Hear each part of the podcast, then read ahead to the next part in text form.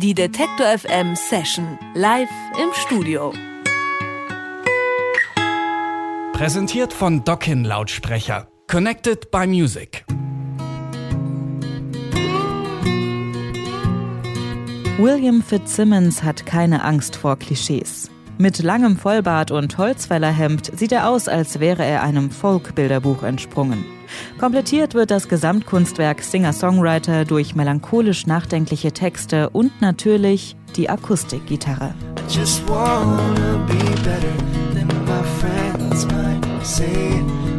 want a small part in your passions.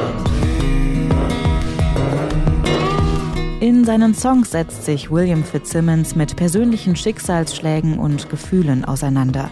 Auf seinem neuesten Album Mission Bell ist das Scheitern seiner zweiten Ehe das zentrale Thema.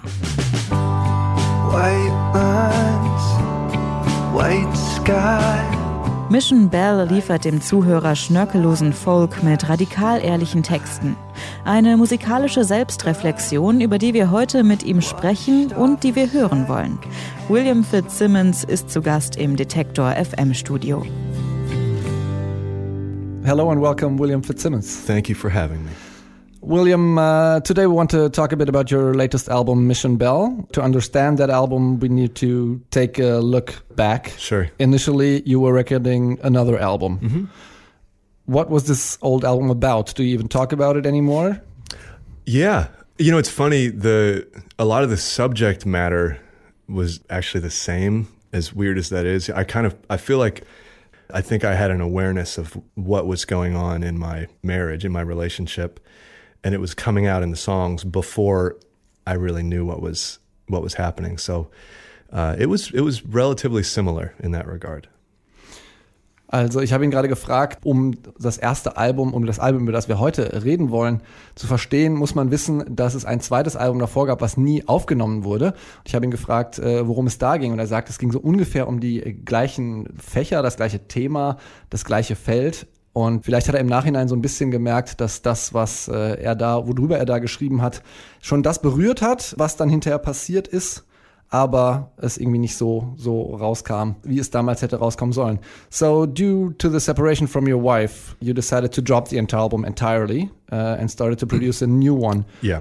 In such a difficult situation, how was it possible even for you to start making music again? Well, I didn't. Everything was intimately connected with the music I was making. It's not like there was the record and then all the personal stuff was over on the other side. It was all kind of mixed together.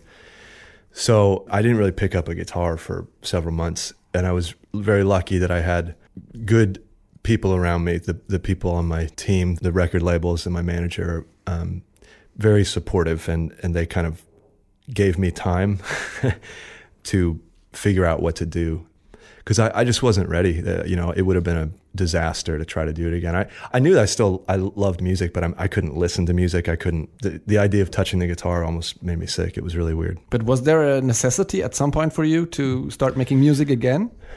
I didn't know for sure. Like what I, I thought about quitting at that point uh, because it was so like when you look at the guitar and you almost have like a physical negative reaction, you know, you're thinking like, I don't know how or if I'm going to get over it. It ended up starting to be a part of actually healing a little bit and writing again. And it was almost like journaling out what was going on. And it wasn't a necessity to start up. I, I started, started back up and started just reworking everything whenever I felt like it was it was the right time. And I think that was a few months, I think, later. William Fitzsimmons ist hier im Studio und ich habe ihn gefragt nach dem, sagen wir mal, emotionalen Flugzeugabsturz, die das Scheitern seiner zweiten Ehe, wie man das vielleicht bezeichnen könnte, ob er äh, danach und wie er danach noch Musik machen konnte. Und er hat erstmal gesagt, ja, es ging erstmal gar nicht. Mehrere Monate hat er keine Gitarre mehr in die Hand nehmen wollen und sogar darüber nachgedacht, vielleicht mit der Musik ganz aufzuhören, was natürlich extrem schade wäre. Aber ähm, dass äh, man sich an so einem Punkt dann irgendwann fragt, wenn man eine physische Reaktion und wirklich Schmerzen empfindet, wenn man seine Gitarre anguckt, ist natürlich auch klar. In an interview, you said that the whole album, the the second one, the Mission Bell, that mm -hmm. finally got released, um, was recorded on tape, on a tape recording machine. Right was that a, um, a conscious decision to use that kind of recording device and why did you decide for it the producer that i ended up working with adam landry he's a pretty big tape guy. I was really scared, but he was pretty insistent, especially with how emotional the record was. That he thought something about doing it on tape where you it really limits what you can do. You know, with digital, you could line up 64 tracks and do a 100 takes of each thing and just cut it all together. But with tape, it's, you know, you don't have that many options. It's like, dude, we only have so much physical space on this, you know, on this little magnetic strip. So it, it, it made it less precious. It was just about making the music. You know, we didn't have to worry about everything being so perfect and, and polished, you know. If it was a good take and if we felt something while we were doing it, it's it's done, you know. Also ich habe gerade gefragt, warum es eine Entscheidung war und ob es eine bewusste Entscheidung war, auf ein Mehrspurgerät die Albumaufnahmen aufzunehmen. Und äh, sein Producer und mittlerweile guter Freund Adam Landry hat äh, das wohl so ein bisschen durchgedrückt, könnte man vielleicht sagen. Andererseits sagt William Fitzsimmons hier, diese Begrenzung äh, hat ihm auch ganz gut getan, um ein bisschen vielleicht den Perfektionismus fallen zu lassen und einfach wieder ans Musikmachen zu kommen. We're gonna talk a little bit more about Mission Bell later, but now we'll hear a song for you. Which one is the first song that you're gonna play for uh, us? This is this one's called Angela.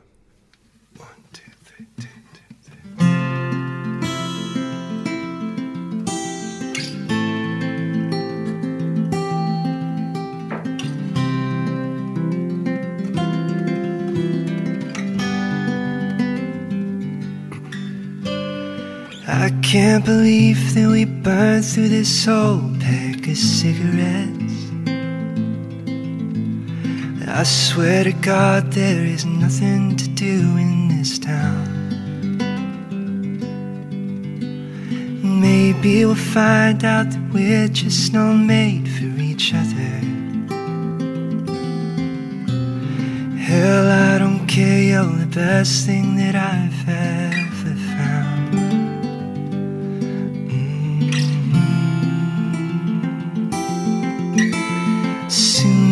Later we end up as fragile compartments.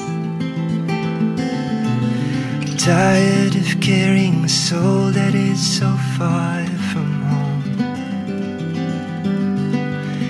I never said I was scared of eventually dying. My only fear is I might have to wherever you go, I'll find you. I'll find you,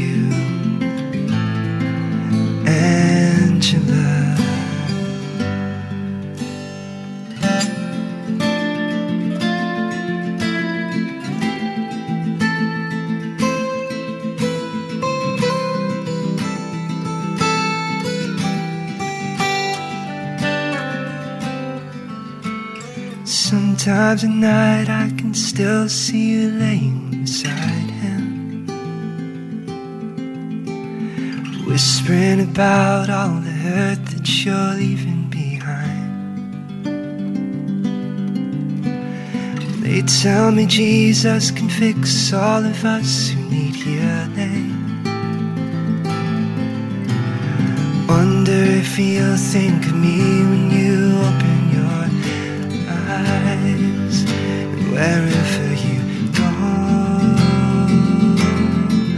I will find you. I will find you. Angela wherever you go I will find you. I will find you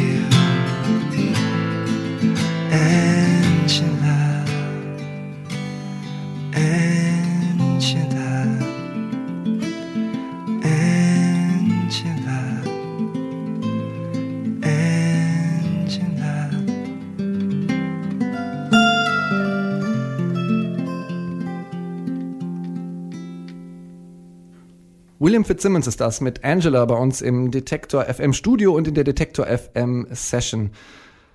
William, even though Mission Bell is about a very painful time, it doesn't sound embittered at all to me. Right. Um, I always ask myself the question. You know, I've I've had heartbreaks and breakups sure. too. I, yeah. I, I don't want to compare it in any way, but the feeling I get is rage. is there is music not a not a thing where you where you put that pent up rage into, or why is why does it uh, usually sound a little more sad than mad? Anger to me is it's a part of it, but when I write, I always seem to go through that as I'm writing. You know, the the first songs I wrote after this experience were really angry and really bad. When I started to actually process everything, it was just the sadness that was left. Does that make sense? That was the truth. The anger was there and it was true, but the bigger truth was just the sadness. Hm.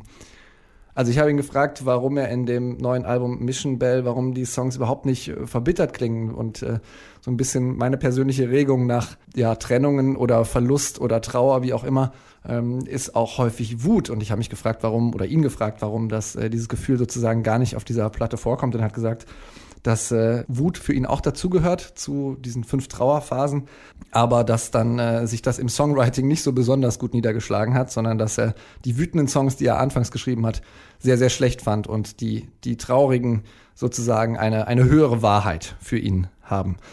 You studied psychology. Did that knowledge, because it's more or less theoretical knowledge, right? Right. In opposed to to, to the practical, yeah. uh, well, catastrophe, you, you mm -hmm. might say.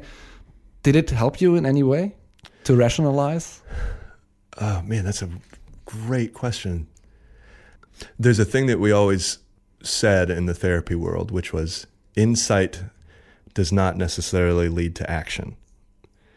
So I can know, you know, a, a, theoretical idea that might be really true and powerful, but if I don't act on it, if I don't, you know, accept it, into myself or actually do some action related to that, then nothing changes, you know. So I think overall there was probably the the one thing that I knew is that I already believed in a process of healing that it's possible and that came from my education that if you do do the work if you go through the grief if you take part in therapy for some people that's important you know all those different actions. But so the, the knowledge is great, but without the action, nothing changes, you know.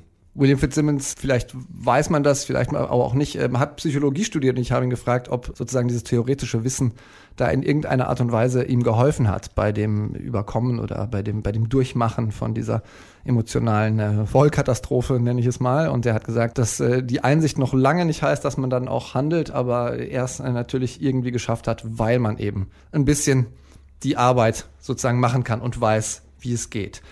Mission Bell is not your first uh, album about. Uh, oh man, dude, I've so many. I, I can't count the number of like relationship breakup records that I have. If if people hate me for that reason, I don't blame them at all. You know what I mean? Like it's kind of ridiculous, but honestly, man, I like this is what I'm supposed to be doing right now. And I don't know if in 5 years I'm going to write something completely different, but you have to write what you know. You have to write your experience. You know, like that's why I'm on the earth is to make these songs right now. I really believe that. Also ich wollte ihn gerade fragen, weil äh, Mission nicht sein erstes Album über eine Trennung ist, ähm, ob, ob er da irgendwelche Unterschiede sieht und er ist mir da so ein bisschen ins Wort gefallen, hat gesagt, ja, die Leute können mich gerne dafür nicht mögen, dass ich das äh, so mache und ich kann gar nicht zählen, wie viele Alben ich über Trennungen gemacht habe, aber ich schreibe halt darüber, was ich weiß und was ich kann und ich äh, habe so ein bisschen das Gefühl, dass ich auch dafür hier ein bisschen auf dieser Welt bin. So let's talk a little bit more about the global focus. You seem to reveal a lot of your personal life in your in your music and yeah. also you post for example um, pictures of your daughters mm -hmm. on, on on Facebook.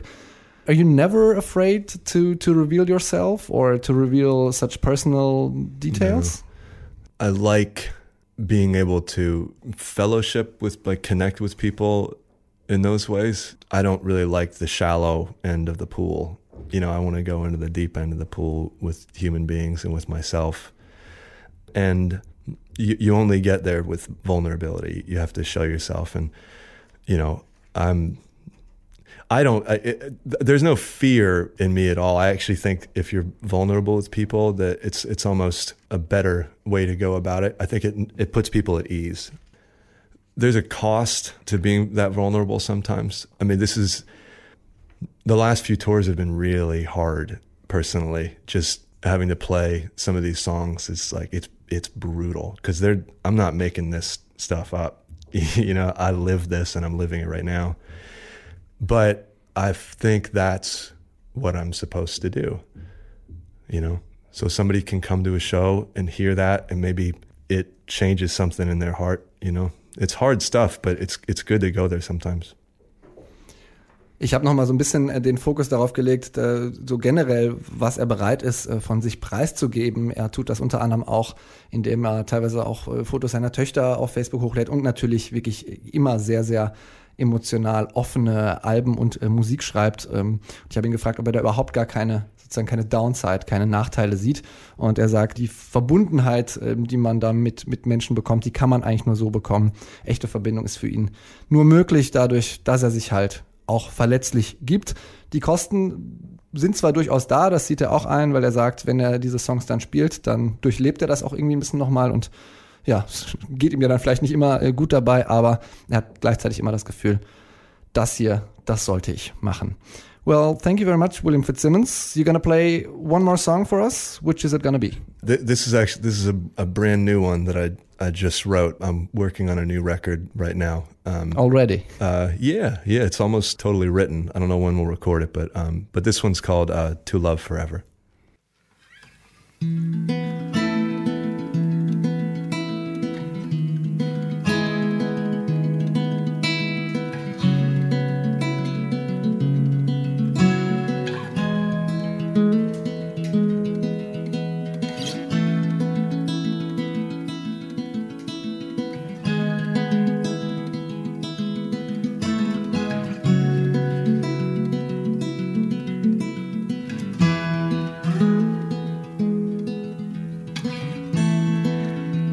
Dream where I saw you through the windows of our old house. You were looking for somewhere to go. You were stern but enchanting, and you changed quite a bit who you are. But I still see a light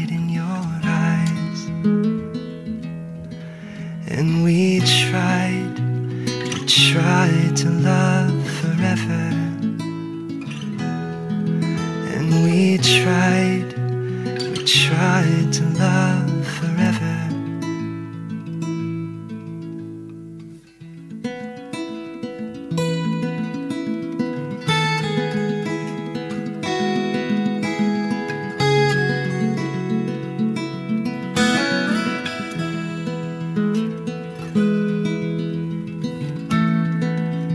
was wrong to control you. Try to make you be somebody else. Not to let you just be who you are. I hope you can forgive me. I hope you can let all of this go. You will find what you seek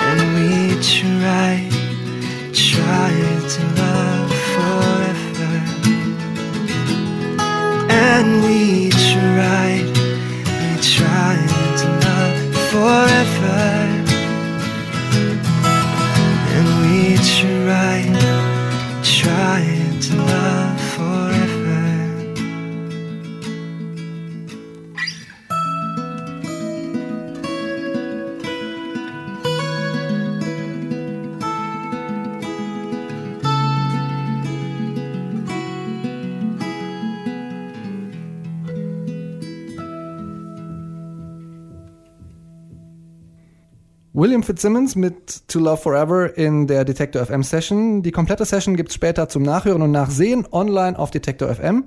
And I say thank you for visiting us, William Fitzsimmons. Thank you for having me. Die Detektor FM Session live im Studio. Präsentiert von Dockin Lautsprecher. Connected by Music.